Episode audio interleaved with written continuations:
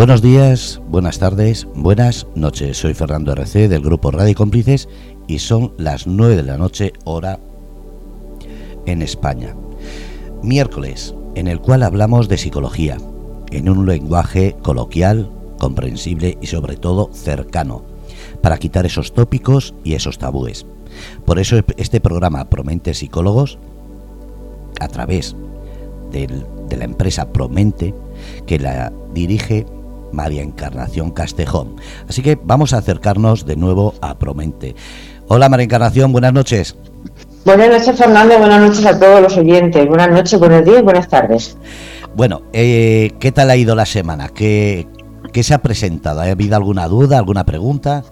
No, nosotros no hemos tenido ninguna duda, ninguna pregunta. Estamos a la espera de que alguien nos diga algo. A ver, a ver si algún día, porque cuando preguntan en el chat, yo siempre espero que durante la semana por eso lo digo ahora, que no hay ningún problema por preguntar.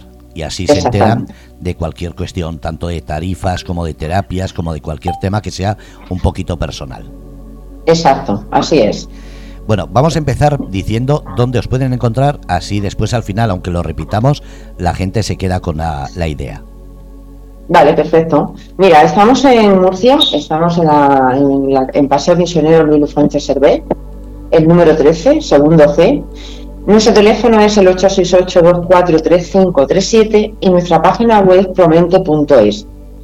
Eh, a cualquiera de, los tres, de las tres cosas que he dicho, las tres direcciones que he dicho, eh, tanto teléfono como página web como dirección, pueden, pueden contactar con nosotros. Bueno, pues eh, ahora me dices qué tema vamos a tocar hoy. Vale. La verdad es que está muy interesante el tema de hoy. El tema de hoy es terapia de pareja y la pareja actual. Este tema lo van a, lo han trabajado y lo van a, lo van a explicar muy bien nuestras psicólogas, que ahora mismo tenemos a Andrea Perello. Y las otras dos están todavía terminando la sesión, pero bueno, enseguida se incorporarán al programa y estarán con nosotros. Bueno, pues vamos a ver Andrea que nos explica. Andrea, buenas noches. Buenas noches, Fernando. Bueno, la, la forma de decir terapia de pareja ya creo que asusta a mucha gente. Eh, ¿Cómo lo podemos explicar para que veamos que mm, después de tantas relaciones o tantos problemas que solemos pasar en una relación, tanto a la hora de ser la primera o de siguientes, cómo podemos darnos cuenta de que esto es un problema que nos puede acarrear muchísimas malas situaciones y sobre, todo problemas de convivencia? ¿Cómo, ¿Cómo entendemos que es la terapia de pareja? Pues para entender qué es la relación la terapia de pareja, primero hay que comprender ¿no? en qué consiste la relación de pareja. Al final no deja de ser una forma de interacción que es muy compleja, ¿no? De hecho yo creo que es de las más complejas, porque al fin y al cabo están involucrados pues aspectos tanto biológicos, psicológicos, aspectos interaccionales, aspectos sociales y culturales, ¿no? que, que son factores súper importantes. Eh, lo que también conlleva, de algún modo, que se haya intentado conceptualizar pues, desde diversas áreas de conocimiento, como antropología, biología, desde la psicología, y que además pues, tengamos muchas formas de acercarnos a, lo que entendemos por relación de pareja. Eh, un poco más de resumen, por relación de pareja podemos entender aquella relación o relaciones, si es más de los miembros, ¿no? donde hay un mutuo acuerdo, donde se comparten intereses, objetivos vitales, creencias y además pues existe pues una intimidad. Si bien es cierto que al final el concepto de relación de pareja no es algo estático y va evolucionando conforme va evolucionando la cultura, ¿no? Eh, de ahí que la terapia de pareja como tal también haya evolucionado, eh, ya que pues, ha atravesado diferentes momentos hasta poder entenderla como hoy lo hacemos. Digamos que hasta el año 1960, de, de manera aproximada, no existía el término terapia de pareja como tal y lo que se realizaba era lo que llamaban como una asesoría matrimonial. La asesoría matrimonial se, se realizaba por consejeros que no eran expertos en salud mental. De hecho, esto es un dato curioso. Eh, lo que también es curioso es porque eh, la terapia de pareja estaba en su primera fase de desarrollo, ¿no? Era un tratamiento reservado únicamente para las personas que ya estaban casadas o comprometidas. Y en este sentido, los psicólogos, eh, entre comillas, ¿no? Aconsejaban a sus pacientes sobre el matrimonio y sobre la vida familiar que, debían de llevar. Y los miembros de la pareja raramente lo hacían de manera conjunta, es decir, recibían la atención por separado. Eh, más tarde, hasta 1980, eh, igual de, forma aproximada, se fueron incorporando aspectos de lo que conocemos como terapia de familia. ¿Por qué? Pues porque eh, consideramos la pareja como una unidad o desde una perspectiva sistémica como un subsistema más dentro de lo que entendemos como familia. Además, el auge que tuvo en esta época el aumento de la tasa de divorcios también contribuyó mucho, ¿no? Y eh, aquí ya pasamos de hablar de eh, una terapia conjunta y no solo una terapia individual como veníamos haciendo anteriormente. Hasta que finalmente pues, se formó lo que conocemos como terapia de pareja, eh, como entendemos. ¿no? A lo largo de estos años los terapeutas de pareja también han tenido que ir pues, adaptándose a los diferentes cambios culturales y se ha pasado el foco de cómo ayudar a una pareja a mantener una relación sana a cómo reconocer las diferentes formas en que es posible ser o no ser una pareja hoy en día, ¿no? Y esto se debe en gran medida a los numerosos cambios que se han ido produciendo, lo que hemos dicho antes de que eh, al final vamos evolucionando junto a una cultura, ¿no? Como por ejemplo, eh, cada vez hay más frecuencia de parejas sin hijos o menos de tres hijos, parejas que viven juntas sin estar casadas, parejas reconstituidas, ¿no? Que es cuando se juntan eh, dos personas de, eh, o que ya han tenido diferentes mm, matrimonios, parejas del mismo sexo, parejas que siguen conviviendo sin mantener una relación amorosa, ¿no? Eh, aquí habría un sinfín de formas de entender lo que es la pareja, ¿no? Así como diversos aspectos socioculturales, como por ejemplo la incorporación de la mujer al ámbito laboral, más horas de trabajo o la necesidad de que los abuelos intervengan y ayuden en el cuidado de los hijos. Por tanto, eh, la terapia de pareja es un tratamiento clínico, y esto es importante porque es llevado a cabo por psicólogos que están capacitados y facultados para ello, y está dirigida a los miembros de una relación eh, sentimental independientemente de la condición que tengan, ya sean novios, o estén casados, o sean personas que conviven juntas sin eh, estar casadas o sin tener una relación, separados, divorciados que atraviesen por un mal momento, por una dificultad o que simplemente quieran mejorar el clima que tiene en su relación, en su relación actual. Y al final esto me lleva un poco a eh, cuál es el objetivo que perseguimos en terapia de pareja, ¿no? Porque podemos pensar, bueno, pues al final en terapia de pareja vamos mm, para mm, continuar la relación y aquí vamos a desmentir un poco esto, ¿no? Al final la terapia de pareja es una intervención psicológica, como hemos dicho, que está orientada a ayudar a las parejas que tienen un conflicto o que pasan por algún tipo de crisis a resolver esas diferencias y eh, lograr recuperar una convivencia feliz, ¿no? una situación en la cual se encuentren cómodos ambos miembros de la pareja.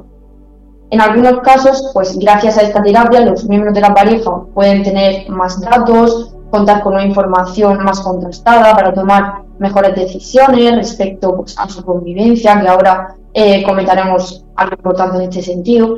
Y luego también el psicólogo, pues eh, manteniendo una actitud siempre equitativa y neutral, esto es un aspecto muy importante, ¿no? El hecho de eh, un psicólogo terapeuta de pareja no debe de posicionarse, procurará que la terapia adquiera o que en la terapia se adquieran habilidades pues, para comunicarse mejor, para aprender a respetarse, para apoyarse ante los problemas que han surgido o incluso aprender estrategias que nos ayuden a los problemas que puedan surgir en el futuro, que esto es la base, no solamente ayudamos al problema que trae a la pareja a consulta hoy en día, sino que también se van a llevar muchas estrategias, muchas herramientas para eh, solucionar diferentes problemas que puedan ir surgiendo pues, a lo largo del ciclo de esta pareja. ¿no?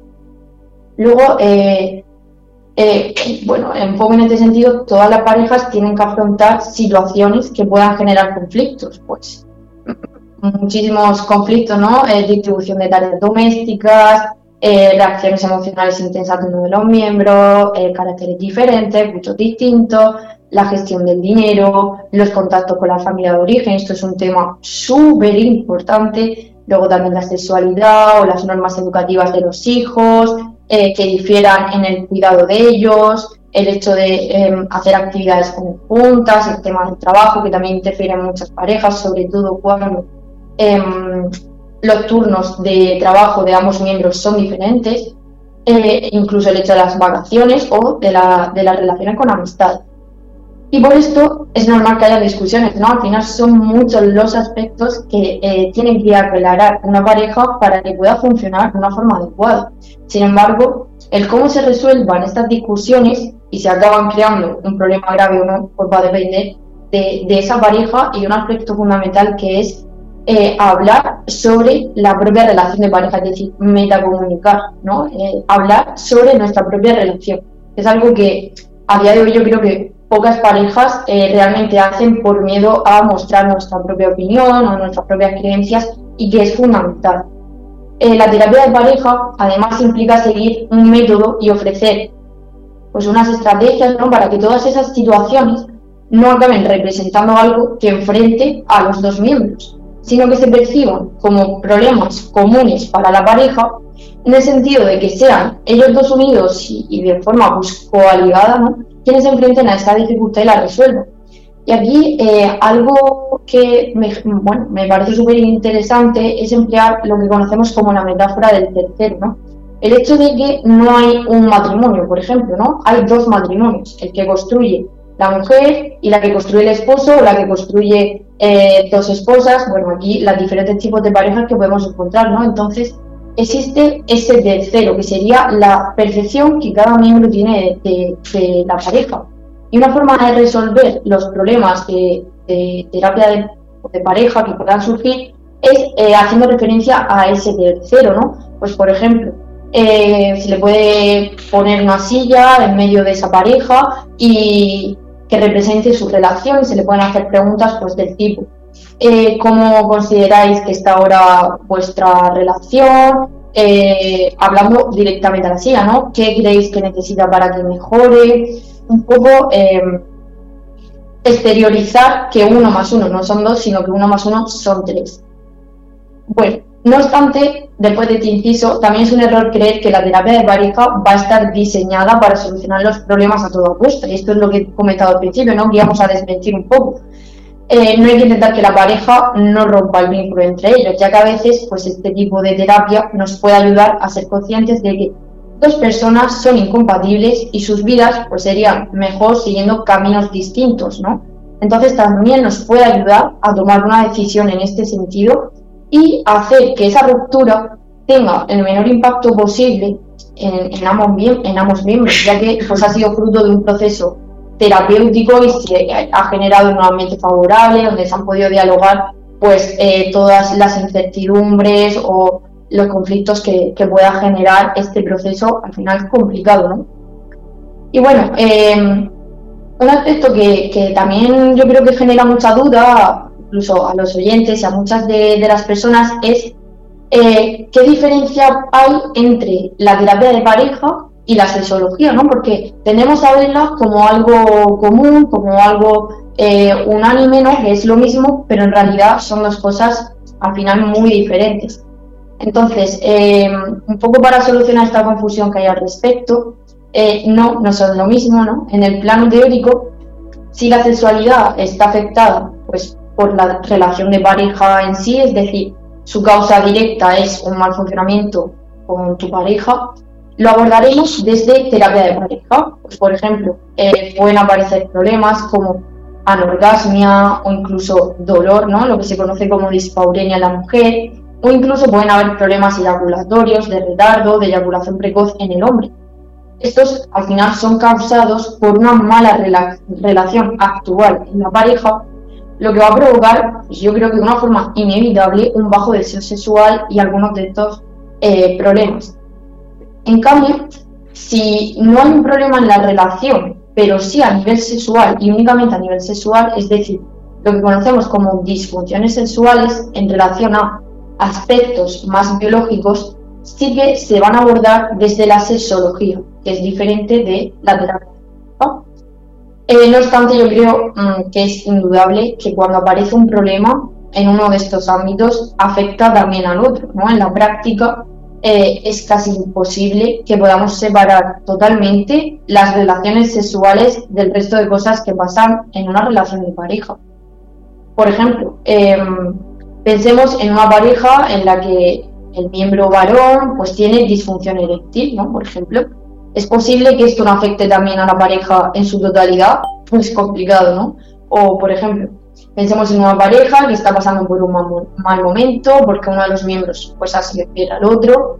Entonces, es posible que esto no afecte también a las relaciones sexuales porque es complicado una vez más, ¿no? Es decir, todo está interrelacionado.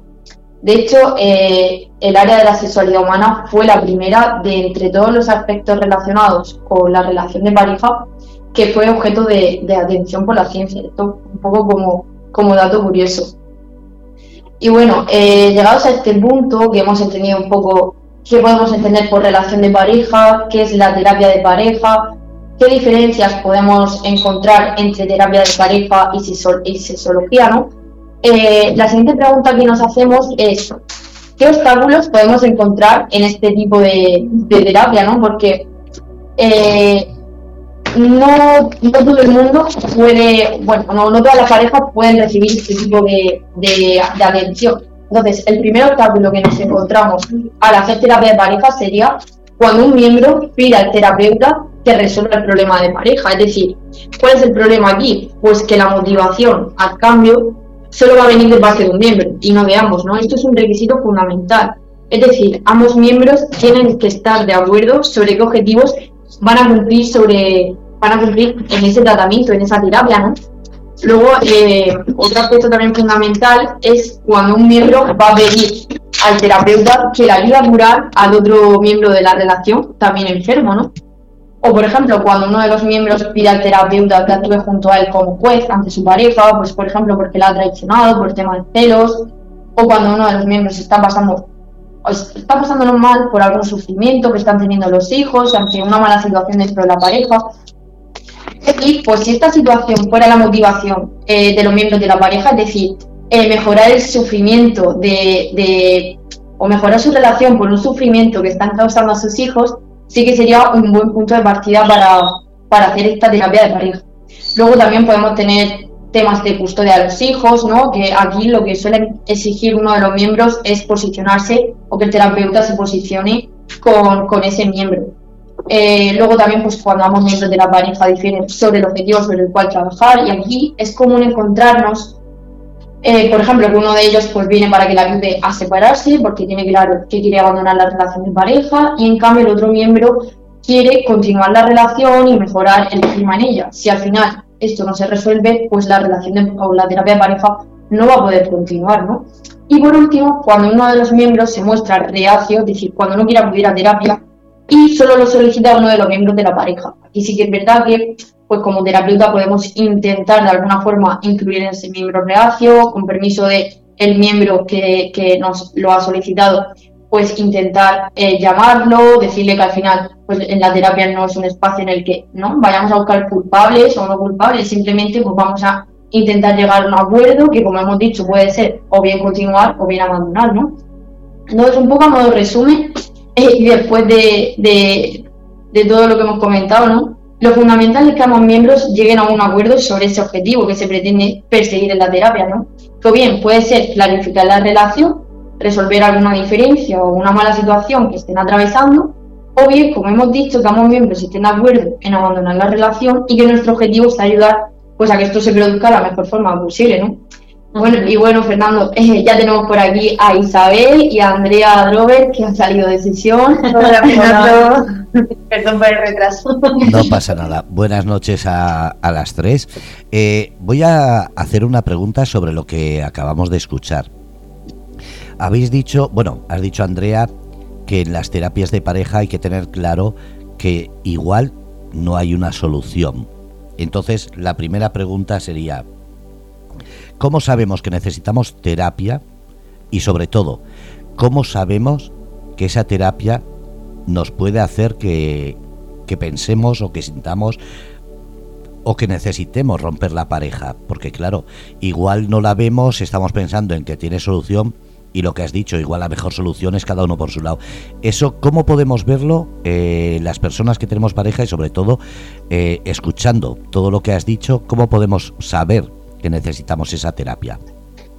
Bueno, yo creo que cuando eh, hay momentos en los cuales la relación no funciona, eso se percibe por ambos miembros, ¿no? Porque es inevitable que al final si una pareja convive junta, si uno de los miembros está pasando por un mal momento eh, en la relación, el otro inevitablemente pues también lo va a sentir, ¿no? Porque se va a reflejar en la comunicación, eh, en la sexualidad, en diferentes áreas que son importantes, ¿no? Entonces, aquí lo que hemos comentado, pues sí que hay veces que uno de los miembros está o no tiene el mismo nivel de compromiso en esa relación o la misma sensación respecto a lo que quiere y lo que no quiere de esa relación en ese determinado momento y sea este el que nos pida o el que llame para pedir terapia de pareja porque está atravesando un mal momento, ¿no? O también puede ser que ambos miembros estén pasando una mala racha, pues no sé, eh, una, pareja que ha caído en la rutina, un poco en la monotonía, que ambos miembros sean conscientes y que de forma conjunta decidan venir a terapia de pareja. Ahora bien, una vez que, una vez que han tomado esa decisión de acudir a terapia de pareja, pues lo que hemos comentado, ¿no? Van a haber situaciones o, parejas en las cuales se pueda llegar a un acuerdo, se pueda renegociar, ¿no? La forma en la que venían siendo la, siendo la pareja en sí, se puedan eh, crear otras formas de interactuar, se pueda mejorar la comunicación, pueda mejorar el área de la sexualidad, el área de la amistad, se puedan mejorar diferentes áreas, o bien puede haber una, una pareja en la cual a lo largo de las sesiones de terapia se haya conseguido clarificar y eh, llegar ambos miembros a la conclusión de que no puede, no, se quieren, pero no pueden continuar juntos, ¿no? Entonces, al final, en terapia de pareja también abordamos eso, ¿no? El hecho de podemos intentarlo, seamos miembros de la pareja, quieren realmente intentar mejorar el clima, pero tenemos que tener presente que puede llegar un momento en el cual, pues, ambos miembros sean conscientes de que la relación no puede continuar y entonces, pues, ayudar a eso, ¿no? A, abandonar la relación de la mejor manera posible.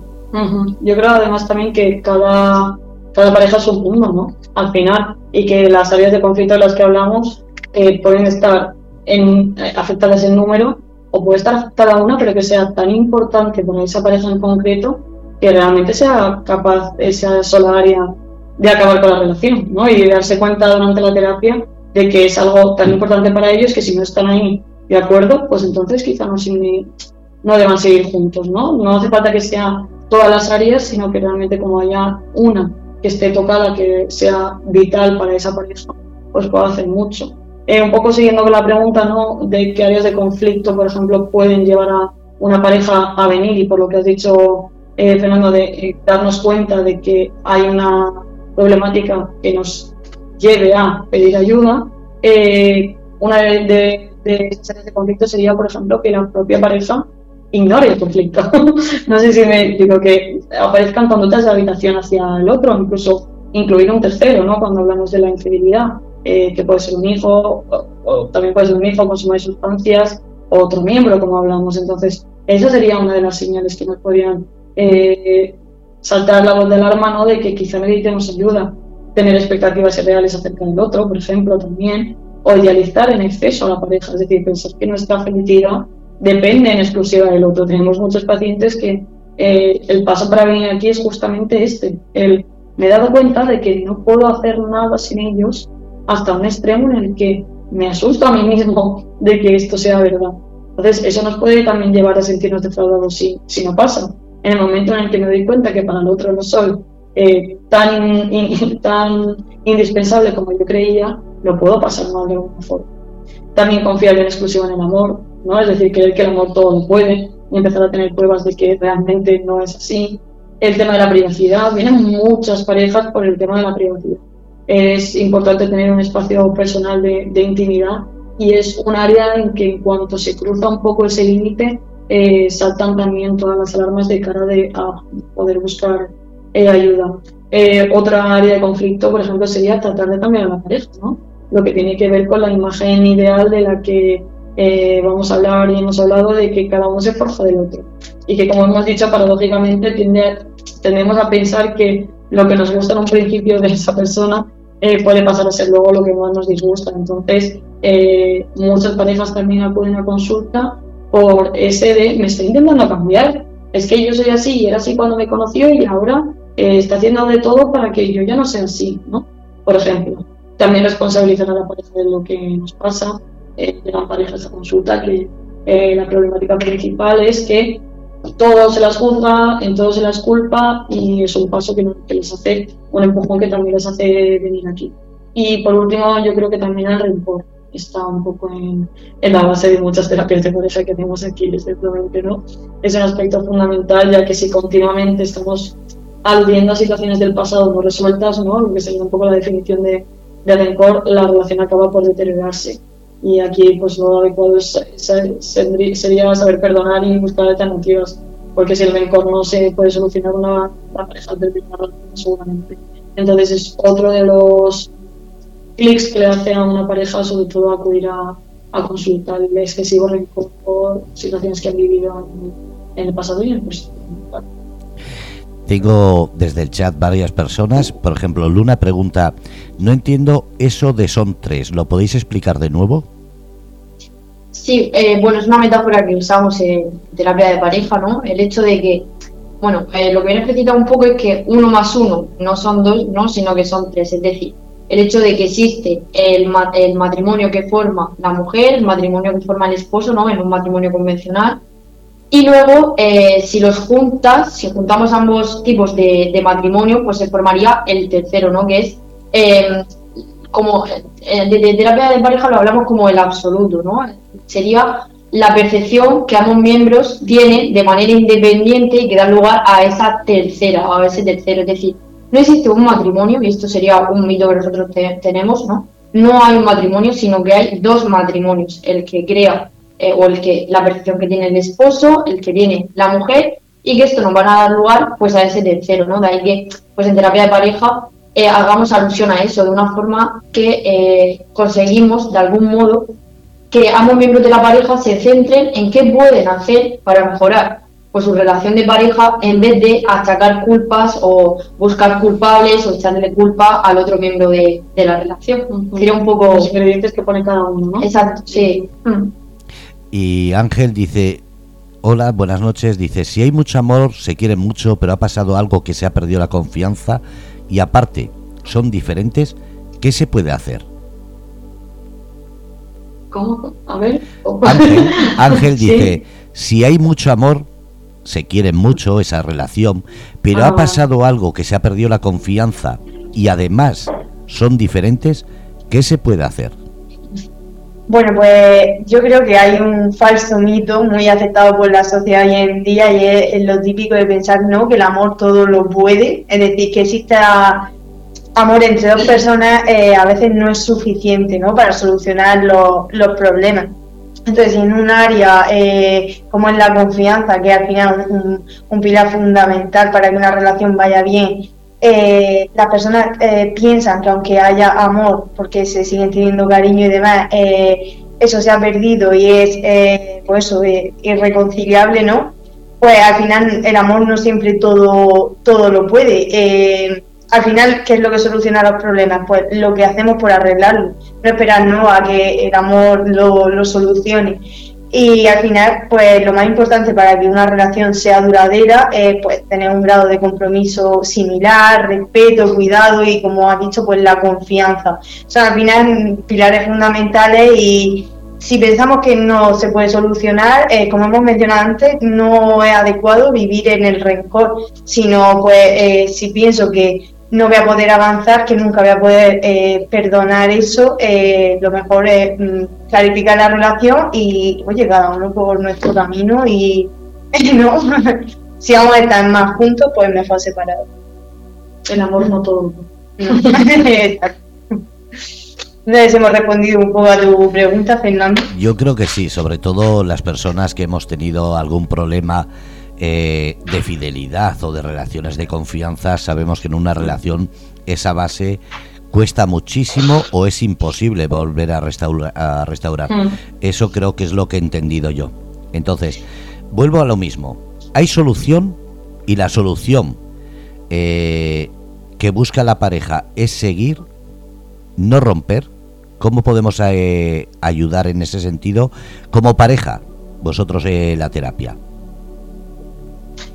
Eh, bueno, eh, en terapia de pareja, eh, como tú dices, cuando las personas vienen, los miembros de la pareja, con un problema, no siempre tienen por qué separarse, sino que tiene solución, ¿no? Pues al final eh, fomentar mucho pues en ellos la, la, comunicación, que cada uno sepa expresar bien sus necesidades, sus sentimientos, eh, también hablar un poco de cómo, qué puede hacer cada uno por esa relación, ese tercero que, que hemos dicho, eh, crear en ellos habilidades para la resolución de conflictos. Eh, También explorar un poco los recursos ¿no? que tiene esa pareja, es decir, seguro que hubo un momento en el que la relación de pareja funcionaba, ¿no? Ver mm. qué, qué, pasaba para que eso funcionase, mm. qué pueden hacer ahora para mantenerla. Aunque no lo piensen, eh, la pareja siempre tiene recursos porque tiempo atrás lo han venido utilizando, solo que no lo sabían por eso. Claro, ha habido un momento en el que eh, no han sabido aprovechar bien esos recursos, no han sabido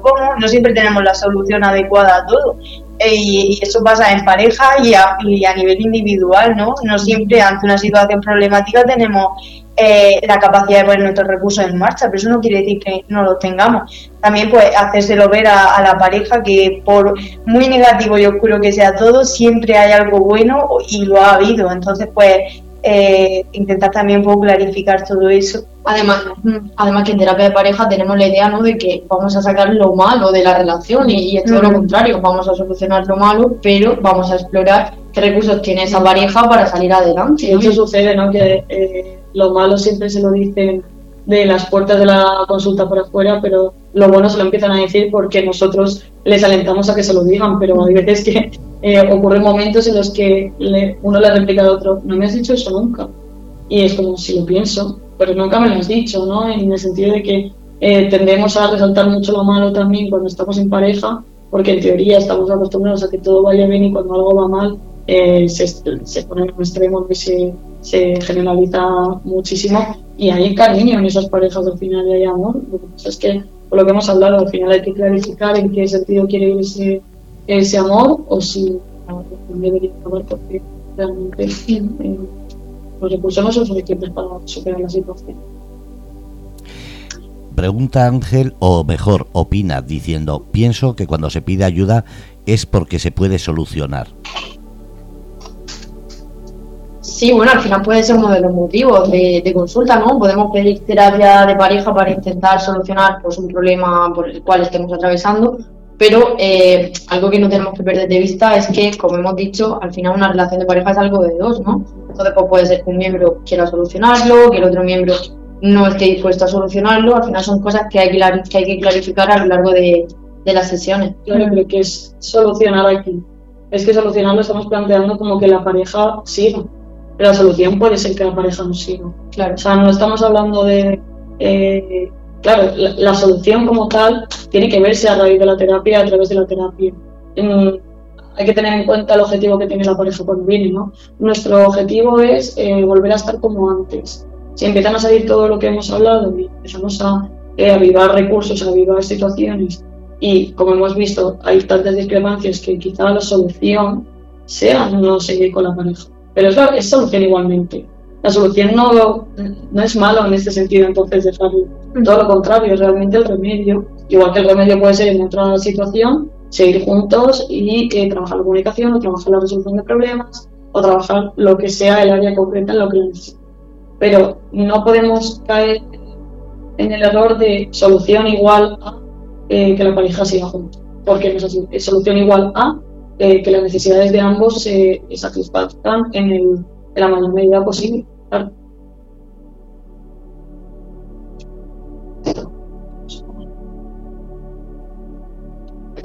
Estaba sin micro.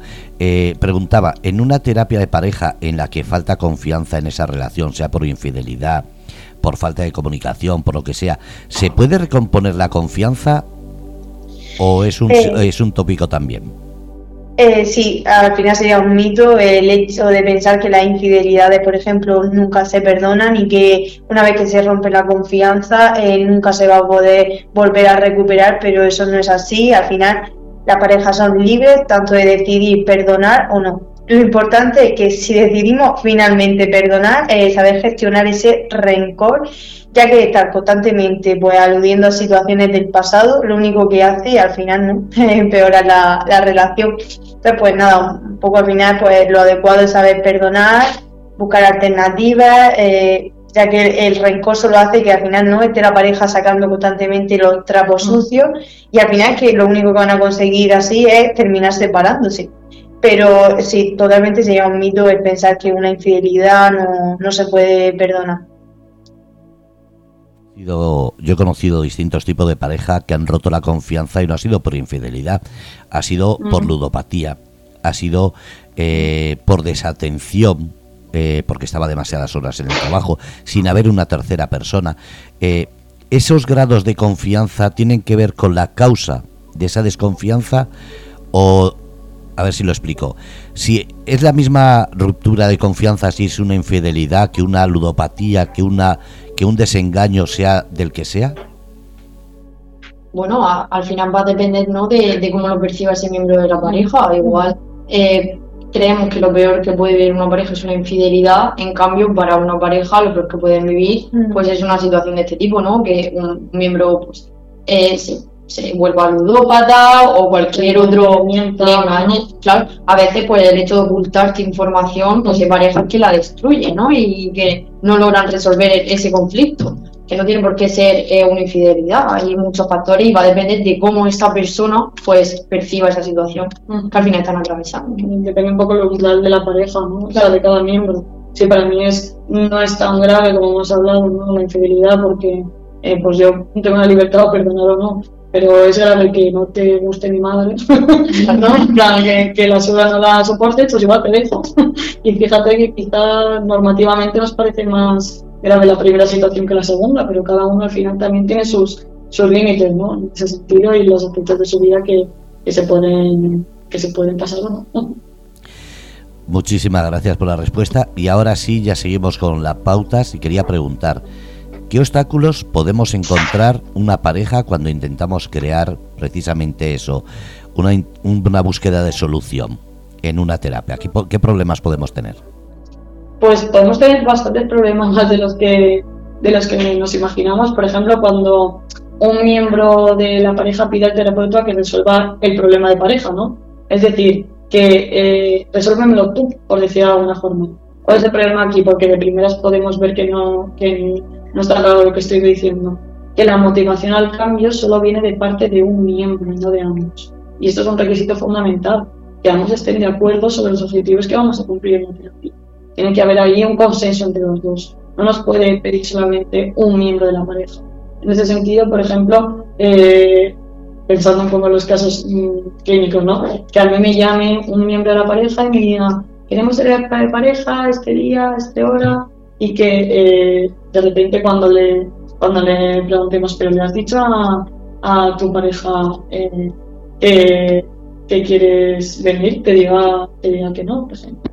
Eh, ¿Qué otros obstáculos podemos, podemos ver? Pues que, por ejemplo, a ver, ay, Andrea me está diciendo que esta pregunta la habéis respondido. ¿Ya la habéis hablado? Sí, bueno, lo hemos comentado, ¿no? El hecho, pues eso de que al final tienes que estar de acuerdo en el objetivo Ah, que vale. tienen. Yo volví otra vez con el, con el.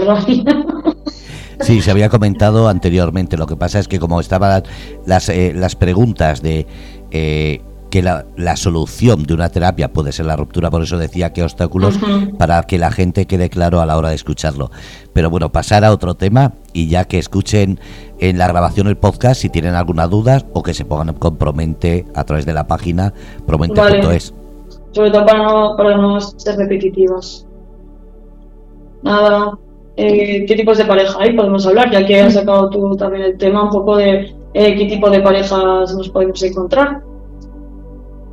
Eh, bueno, pues me gustaría también comentar ¿no? lo de qué tipo de pareja hay, pero antes de adentrarnos en qué tipo de pareja existen, pues también sería un poco interesante comentar los componentes del amor, tal como lo explica el famoso psicólogo estadounidense eh, Robert Stenberg, que nos habla de que hay tres componentes eh, diferentes que se manifiestan en cualquier relación. Son la intimidad, la pasión y el compromiso. Y bueno, pues ¿qué es la intimidad? La intimidad se refiere al afecto, al acercamiento con la pareja, esa conexión que solo sentimos con la persona que amamos. Luego, por otro lado, estaría la pasión, que es eh, el sentimiento intenso de estar con esa persona de forma íntima y, de expresar nuestros deseos románticos. Al final también pues la excitación y el deseo intenso de pasar momentos a solas con el otro. Y por último, tendríamos el compromiso, que sería la decisión pues, de estar con la otra persona, de mantener ese amor a, lo largo del tiempo y es también un poco lo que nos ayuda a superar los malos momentos. Y bueno, pues en base a esos tres componentes, al final eh, hacemos una diferenciación entre los distintos tipos de parejas que hay. Una de las parejas que, hay sería, bueno, las que están en esa fase ¿no? de encaprichamiento, eh, que se caracterizan porque solo tiene eh, un único componente que es la pasión. Todos miembros, a pesar de estar juntos, no se conocen realmente y al final pues hay una intimidad baja y tampoco sienten compromiso, ¿no? Por, por ese poco tiempo eh, que se conocen y que han estado juntos. Y al final, pues el caprichamiento pues, se refiere a, un inicio de, relación entre dos personas. Luego pasamos a las relaciones vacías. ¿Qué es el amor vacío? Pues se caracteriza por tener compromiso, pero no hay al final ni pasión ni intimidad. Y hace referencia, por ejemplo, a, un matrimonio por, por conveniencia, ¿no? Eh, luego pasaríamos a las parejas románticas, eh, el amor romántico pues se caracteriza porque son personas que tienen intimidad y pasión, pero no hay compromiso.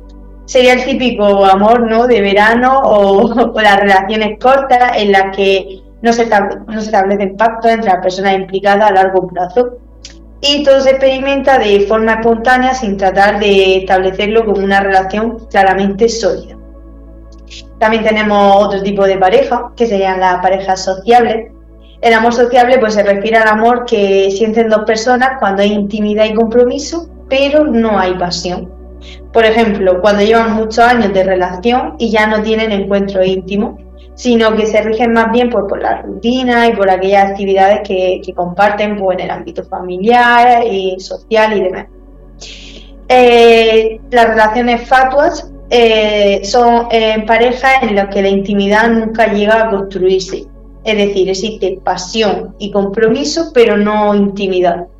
Y esto hace pues, que sea frecuente que se guarden muchos secretos para, sí mismos, incluso si estos secretos son importantes e implican al otro miembro de la pareja. Y por último tenemos eh, el amor consumado. El amor consumado pues son eh, al final las relaciones que, que presenta, bueno, las relaciones que conocemos ¿no? como sanas que poseen los tres componentes de la teoría de Stenberg, es decir, intimidad, pasión y compromiso. Al final lograr un equilibrio eh, entre esos componentes es lo que hace que, el amor sea sano, funcional y, ¿no? y al final pues un poco lo que todos buscamos. al final eh, los diferentes tipos de pareja también llegan, nos lleva un poco a preguntarnos el cómo se elige a una pareja después de, de mm. los distintos tipos de relaciones de pareja que puede haber, ¿no? Ver cómo llegamos hasta ahí, ¿no? A mm. esa relación, cómo elegimos a quién va a estar a nuestro lado por mucho o poco, tiempo, Al final la forma de relacionarse en pareja viene marcada primeramente por el tipo de, de relaciones previas que hemos tenido en nuestra vida, es decir, por nuestras experiencias anteriores en diferentes tipos de relaciones. Eh, la primera y más conocida, más importante que hemos hablado alguna vez aquí, con nuestras figuras de apego, ¿no? Pues padre, madre, abuelos incluso. Eh, cómo hayamos formado el vínculo con esas personas determinará en gran medida la elección de nuestra pareja futura. De hecho, en muchas ocasiones puede ocurrir que queramos rebelarnos contra esas figuras del entorno familiar, de forma que elija, yo elija una pareja que tenga unas características opuestas a mi familia de origen con el objetivo de no reproducir la relación de pareja de los padres. Si yo he tenido un padre, imaginemos, muy autoritario, eh, muy marcado por las normas, por los límites, pues una forma de eh, rebelarme contra ello es pues echarme una pareja, por ejemplo, muy liberal, ¿no? muy hippie, muy que no le gusten eh, esos presupuestos, entonces llevarle un poco con ese objetivo, buscar una figura que yo he rechazado anteriormente en mis figuras de apego, buscar la contraria, porque yo ya sé que me ha hecho mal, por lo tanto voy a intentar acercarme, aproximarme a alguien que no tenga esas características, sino que tenga todas las contrarias. También las personas seleccionamos a nuestras parejas en función de una necesidad de complementariedad, ¿no? ¿Qué quiere decir esto? Que si yo soy una mujer muy racional, por ejemplo, pues elegiría a un hombre o una mujer emocional, alguien que me complemente un poco en, en ese aspecto. No obstante, es curioso como, eh, eh, como comúnmente, como hemos hablado, lo que nos atrae mutuamente del otro, con el tiempo se convierte en motivo de queja. ¿no? Por ejemplo, a una mujer en, en un primer momento le puede encantar la forma de ser tan cariñosa y atenta de su marido, sin embargo, con el tiempo, con el paso de los años, puede ir detectando ese cariño y esa atención como un excesivo control, como un excesivo afecto por su parte y llevarlo al, al, al polo opuesto. ¿Por qué ocurre esto? Pues tiene que ver con la imagen ideal del otro que, que nos creamos ¿no? en un primer momento durante las fases de atracción y, enamoramiento, ya que prima pues la locura, la idealización y solo apreciamos los aspectos positivos de, del otro.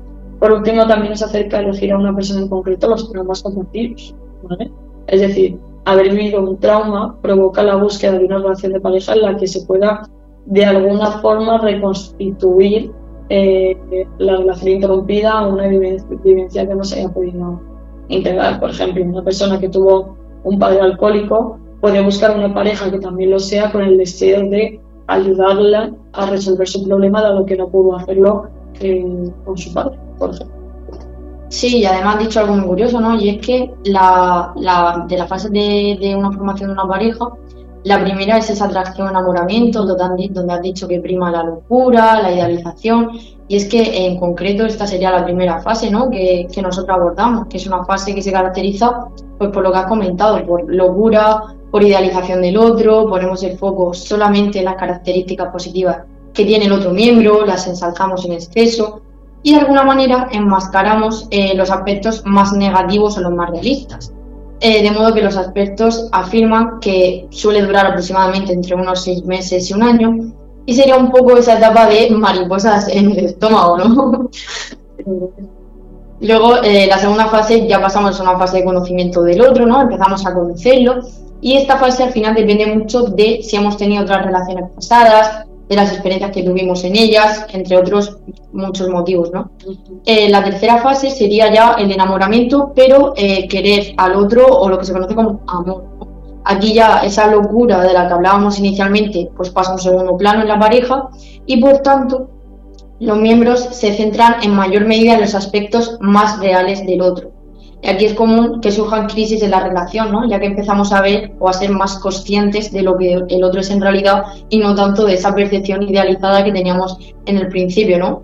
Y ya por último, pues sería la etapa de convivencia. Y aquí ocurre lo que los profesionales llamamos la guerra del acoplamiento, ¿no? es decir, el cómo nos vamos a organizar para esa convivencia. De modo que eh, es una etapa en la que se establecen pues, los roles que va a desempeñar cada uno de los miembros, las reglas que esa pareja en particular va a tener y los demás aspectos que van a ser relevantes para la convivencia, ¿no? De modo que vamos a construir de algún modo los cimientos sobre los que después pues se va a crear esa relación de pareja. A mí se me ocurren también pues al final muchos factores que o sea, son unas etapas que mm, son, no son del todo estrictas, porque al final luego también hay muchos factores que intervienen en una relación de pareja y hace que, aunque pasemos por las mismas, sean diferentes, ¿no? De alguna forma. Entonces vamos a incidir también un poco en qué factores eh, están presentes en una relación de pareja y la hacen al final como es, ¿no? Eh, uno de ellos sería, por ejemplo, la percepción de equidad. Es importante que en una relación de pareja los dos miembros tengan la sensación eh, de igual valor en ella, así como de que obtienen más estando dentro de una relación de fuera de ella, ¿no? Que que realmente les haga rentable estar involucrados en esa, en esa relación. Mm, y además que también es súper importante ¿no? que haya un equilibrio con respecto al grado de compromiso que, que, tienen ambos miembros. Por ejemplo, pues si un miembro ve eh, la relación como algo pasajero y el otro, por el contrario, desea casarse, pues ahí habría un desequilibrio en ese compromiso entre ambos miembros y eso pues, puede dar lugar al ¿no? a conflictos, discusiones y y un poco hay una tiene que haber una negociación y una homeostasis. Sí.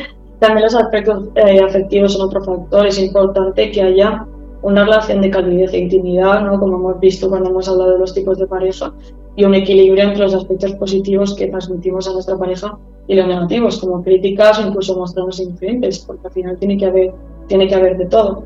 Eh, los aspectos colectivos y las expectativas muy importante las expectativas tienen que ver con nuestras creencias acerca de lo que es o no una relación de pareja. En principio, eh, imagino que Andrea habrá puesto un poco en, en situación de que hablamos de relación de pareja, pero para cada persona puede significar una cosa diferente. Si tenemos una percepción idealizada de la misma o más ajustada a la realidad. Esto depende de lo que hayamos visto en nuestra familia también, como hemos estado hablando, es decir, de la relación de nuestros padres, eh, pero también de aspectos pues, de la cultura que nos transmite una relación de pareja, no lo mismo en España que en Shanghái o en Australia, ¿no? De, de alguna forma, de nuestras experiencias previas en relación a, a una pareja, como hemos hablado. Al final, la historia de vivencias personales también nos marca mucho eh, a quién elegimos y qué factores eh, nos importan durante esa elección y durante la, el, progreso de la pareja. La comunicación también es un pilar clave, es importante que lo que transmitimos a nivel verbal, es decir, lo que decimos y el cómo lo decimos, nuestros gestos, nuestras expresiones faciales y corporales sean congruentes, vayan de la mano. Por ejemplo, si estamos recriminando algo a nuestra pareja y nos estamos riendo, a una incongruencia y esto lo vemos mucho también a nivel de, clínica, como, he dicho antes, que hay cosas que se dicen aquí dentro o que se dan cuenta aquí dentro que fuera no ocurre por ese clima, ese ambiente que les damos nosotros la oportunidad de que, de que se vean también en sus aspectos. Sí, un poco con respecto a lo que dice de la comunicación, también pienso ¿no? que, que una pareja es súper importante que sea capaz de discutir diferentes aspectos y, y, entender que podemos llegar a un acuerdo mutuo en el que ambos miembros estén conformes o, o por el contrario discutir sobre, sobre algo, pues al final no para llegar a... Puede ser que, que, que o sea, no compartir el punto de vista, pero sí, ¿no? Aceptarlo. Por ejemplo, sí, debatir, por, por ejemplo, muy común, ¿no? Sobre si tener o no hijos, casarse o no, dónde vivir. Y otro tema importante sería respecto a, la toma de decisiones. También aquí es súper importante que las decisiones las tomen ambos miembros de forma deliberada eh, y evitar que siempre pues la tome un miembro o no consulte a la pareja o incluso que cada uno de los miembros tome sus propias decisiones sin, sin consultarlo al otro, porque ahí la importancia ¿no? de, la, de la comunicación. Sí, otro factor, por ejemplo, sería la sexualidad. En los últimos años ha habido un, un, crecimiento respecto a la, a la libertad sexual y lo que está permitido y lo, y lo que está prohibido de alguna forma. Además, en esta área son muchos los, los, los mitos que, que hay al respecto esto nos daría prácticamente para otro, para otro podcast entero. Eh, el entorno también juega un, papel muy importante, ya que el disponer de una red de apoyo y de amistades favorece y amortigua muchos problemas de pareja. Es otro factor que tenemos que tener en cuenta, ese, ese entorno. Y por último, el establecer límites, ya que es importante que sean eh, claros la pareja tanto respecto al exterior, es decir, el al entorno, a la familia de origen de cada miembro, de modo que la relación sea de diferencia respecto al resto, pero también, un poco como he dicho antes de la madre, ¿no? establecer límites entre ambos miembros de la relación de modo que cada uno pueda tener su espacio de intimidad y de diferencia. Fernando, no sé si hay alguna pregunta en el chat. Estaba Ángel comentando en el chat precisamente eh, varias cosas. Dice, ¿y si al principio se es cariñoso y uno de los dos lo pierde? Mm, bueno, también había que, explorar, ¿no? Si una pareja acude a consulta en el sentido de, mira, pues mi pareja antes era súper cariñosa y, ahora no, no me muestra ese afecto, también un poco explorar, ¿no? Mm, ¿Por qué? ¿Qué, ha pasado? Quizás uno de los miembros de la pareja pueda estar atravesando un mal momento, ¿no? Un poco indagar en, el por qué, en el por qué. Igual hay algo detrás o hay algo que sí, ¿no? realmente importante para esa pareja, ¿no? Pero no tenemos que caer en lo que hablamos antes de si algo no te gusta, intenta cambiarlo. Eso es otro mito, ¿no? Si a uno no le gusta la persona con la que va a casarse, eh, es poco probable que le guste después de hacerlo y aún peor si se consigue que el otro cambia la fuerza, pues sufrirá ese rencor del que hemos hablado antes asociado a la presión para un cambio que no se desea. Si yo por pura personalidad o circunstancias he sido cariñoso y, y he dejado de serlo, pero no tiene que ver realmente con la relación de pareja, sino con un aspecto personal, pues al final es una cosa que el otro tiene que, aceptar. ¿no? Una cosa son los reajustes y adaptaciones necesarias en toda vida de pareja y otra las exigencias de cambio. No debemos elegir a una pareja y confiar en la idea de que con el tiempo podemos cambiar aquello que, que no nos gusta, porque no, va de eso. Ángel vuelve a, a decir, es recomendable cuando hay discusiones, falta de confianza, etcétera, pero hay mucho amor, aparte de hacer terapia, ¿sería conveniente dejar de convivir 24/7, es decir, 24 horas al día, 7 días a la semana, y empezar a verse los fines de semana o tres o cuatro veces a la semana, por ejemplo? ¿Pero te refiere a una pareja casada que conviven juntas o...? Sí, sí, porque pone dejar de convivir 24/7, así que significa que la pareja está conviviendo y pregunta si sería aconsejable verse los fines de semana o tres o cuatro veces a la semana, por ejemplo. A ver, eh, nosotros aquí desde la terapia de pareja hablamos muchas veces de, de una pareja aglutinada. ¿Qué sería una pareja aglutinada? Una pareja a lo mejor que, todo lo que comparten es entre ellos, ¿no? Que a lo mejor comparten poco con, con las familias de origen o incluso con, el área social, los amigos y, demás, ¿no? Parejas como muy fusionadas. Eh, también eh, tenemos que tener claro que una pareja eh, no es fusión en el sentido de que tenemos que tener un poco sentido de pertenencia, pero también de, ¿no? de, separación, de individualidad, buscar ese equilibrio. Yo comparto con mi pareja eh, tiempo en común, tiempo de calidad, eh, tiempo de, ocio, pero también tengo que tener mi, parte de, ¿no? De, esa individuación en el sentido de, bueno, yo también hago cosas a solas que yo me gustan, que disfruto, entonces pues sí es aconsejable que, que la, ayudar desde la terapia de pareja a encontrar, ¿no? En ambos miembros un equilibrio. Su propio espacio. Sí, su propio espacio al final, ¿no? Eh, no es decir, bueno, no nos vamos a ver. Claro, evitar el conflicto realmente nos aleja más de solucionar. Mm. si estamos hablando de eh, vernos de esa manera tan espacial por no discutir o por no afrontar realmente el problema eh, no sería no sería aconsejable. Al final es una una evitación como hablamos desde la psicología el mirar a otra parte pero eso no quita que eso vaya a seguir estando ahí. Eh, no porque hagamos eso no porque solo nos veamos los fines cuando lleguemos a la semana siguiente la cosa va a estar arreglada todo lo contrario. Hemos huido ¿no? de alguna forma de, del problema la idea sería poder convivir y convivir eh, claro. Mm. Muchísimas gracias. ¿Podemos seguir adelante con otro tema? Eh, sí, claro. Y terminamos eh, con ello, así para que si hay alguna duda la escriban en el chat y lo hablamos. Mm, vale, pues eh, hay algunas situaciones donde la terapia de pareja no, no es recomendable, ¿no? Sí, lo hemos, lo hemos comentado. Pues, ah, bueno, perdona, que no sabemos que nuestra compañera ya había hablado de ese tema. No, pero sí que podríamos hablar un poco ¿no? sobre qué diferencia hay entre una pareja sana y una, y una pareja en conflicto, también un poco por la pregunta de Ángel, ¿no? Sí, bueno, al final también lo que pretendemos un poco no es saber qué diferencia hay ¿no? entre una pareja sana, lo que conocemos como una pareja funcional, y una pareja en conflicto. Pues si a alguien le resuena un poco... Eh, pues una pareja sana sería aquella eh, que intercambia conductas que son gratificantes para ambos, es decir, desarrollan habilidades de comunicación, de resolución de problemas, lo que favorece al fin y al cabo que las expectativas que tienen ambos miembros de la pareja sobre la relación pues sean realistas. Eh, si hacemos referencia a, los factores que hemos dicho anteriormente que intervienen en la relación de pareja, pues aquí nos encontraríamos con unos límites claramente definidos tanto hacia el interior como hacia el exterior de la pareja.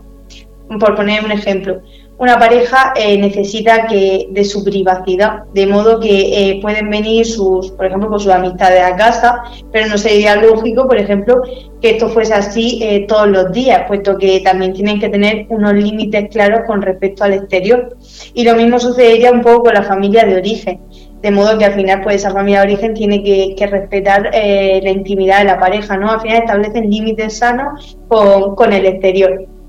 Esto que conlleva eh, que la definición de la relación de pareja sea clara, la comunicación es fluida y coherente, es decir, lo que yo le digo a mi pareja y cómo se lo digo coincide. Y además que podamos hablar sobre la propia relación. O sea, al final muchas parejas no saben mm, lo que conocemos como metacomunicar, es decir, hablar sobre la relación, los problemas que hay en ella. Una pareja sana es aquella que puede sentarse y hablar de sus propios problemas eh, libremente, negociar y llegar a un acuerdo. También pues un aspecto a resaltar en este tipo de parejas es que eh, sus normas y sus reglas favorecen su propio desarrollo como pareja y al final pues hay un contacto con el exterior fluido. ¿Qué entenderíamos por pareja no disfuncional? Eh, pues eh, sería aquella pareja mm, en lo que el intercambio de eh, conducta agradable es muy escaso por parte de ambos miembros. en el caso de los límites ya no serían tan claros, sino que son o muy rígidos o muy permeables. Es decir, no hay flexibilidad en ello la pareja eh, con límites rígidos, pues al final serían un poco aquellas que mantienen una relación con muy poco contacto con sus amistades o con la familia de origen, es decir, todo se hace de puertas hacia adentro. Y por el contrario, una pareja con unos límites muy permeables, eh, pues sería todo lo contrario. Es cuando hay una pareja en la que no hay intimidad y, comparten más con el exterior que con la propia pareja en sí. Eh, hablaríamos además de parejas inestables y al final cómo definen ellos la propia relación es muy confuso. Todo esto pues se va traduciendo eh, en todo lo contrario cuando hemos mencionado que es una pareja sana, porque eh, su comunicación es muy paradójica, ¿no? En el sentido de que hay mucha contradicción entre lo que te digo y cómo te lo digo. Por ejemplo, eh, si te estoy recriminando algo y a la vez me estoy riendo, no esto puede llevar un poco a, confusión, no, no, está claro qué me estás diciendo y cómo me lo estás diciendo, hay una incoherencia. Y como podemos intuir, no existe eh, pues eso, esa facilidad para metacomunicar, es decir, hablar sobre los propios problemas de la relación. ¿Qué ocurriría en este tipo de parejas con las normas y las reglas? Pues que impiden la fluidez de la relación y su desarrollo como, pareja. Y bueno, Fernando, hasta aquí. Eh, no sé si queda alguna pregunta más por el chat. No, en el chat ya simplemente agradeceros eh, haber aclarado todas las cuestiones que habían preguntado ahí en el chat y sobre todo deciros que ha sido un tema que yo creo que deja muchísimas preguntas, pero también ha dejado muchísimas respuestas. Así que gracias a todas. Gracias, Fernando. María Encarnación, ¿estás por ahí? Sí, estoy aquí, estoy aquí pues hoy si es más si siempre es necesario, yo creo que hoy es más necesario que nunca dar esa dirección, teléfono, página web para que la gente que tenga que aclarar algo en privado pueda acercarse a ti. Vale, pues mira, eh, tenemos por teléfono, tenemos al 868-243537 que nos pueden llamar. Eh, luego tenemos nuestra página web, eh, promente.es, y también nuestra dirección que es Pase Misionero Luis Fuentes número 13, segundo C. Tenemos sesiones online, tenemos sesiones presenciales y cualquier pareja, cualquier persona que necesite ayuda o necesite nuestros consejos, pues que no duden en llamarnos o en escribirnos o lo que ellos quieran. Pues muchísimas gracias por traer un tema tan interesante y sobre todo por demostrar que la psicología es más cercana y sobre todo más necesaria de lo que creemos bastante, bastante más necesaria. Muchísimas gracias. Un abrazo a todas. Gracias, Fernando. Buenas noches. Bueno, pues habéis escuchado Promente Psicólogos, miércoles 9 de la noche aquí en Grupo Radio Cómplices. Ya sabéis que si queréis una terapia o simplemente información, ahí tenéis la página promente.es y dentro tenéis el teléfono, el email, las redes sociales en las que están, que desde luego no viene mal el que te quites una duda. Pregunta y te resolverán. Y si hace falta, te atenderán. Gracias a todos desde Grupo de Cómplices y repito, Promente Psicólogos, miércoles 9 de la noche, aquí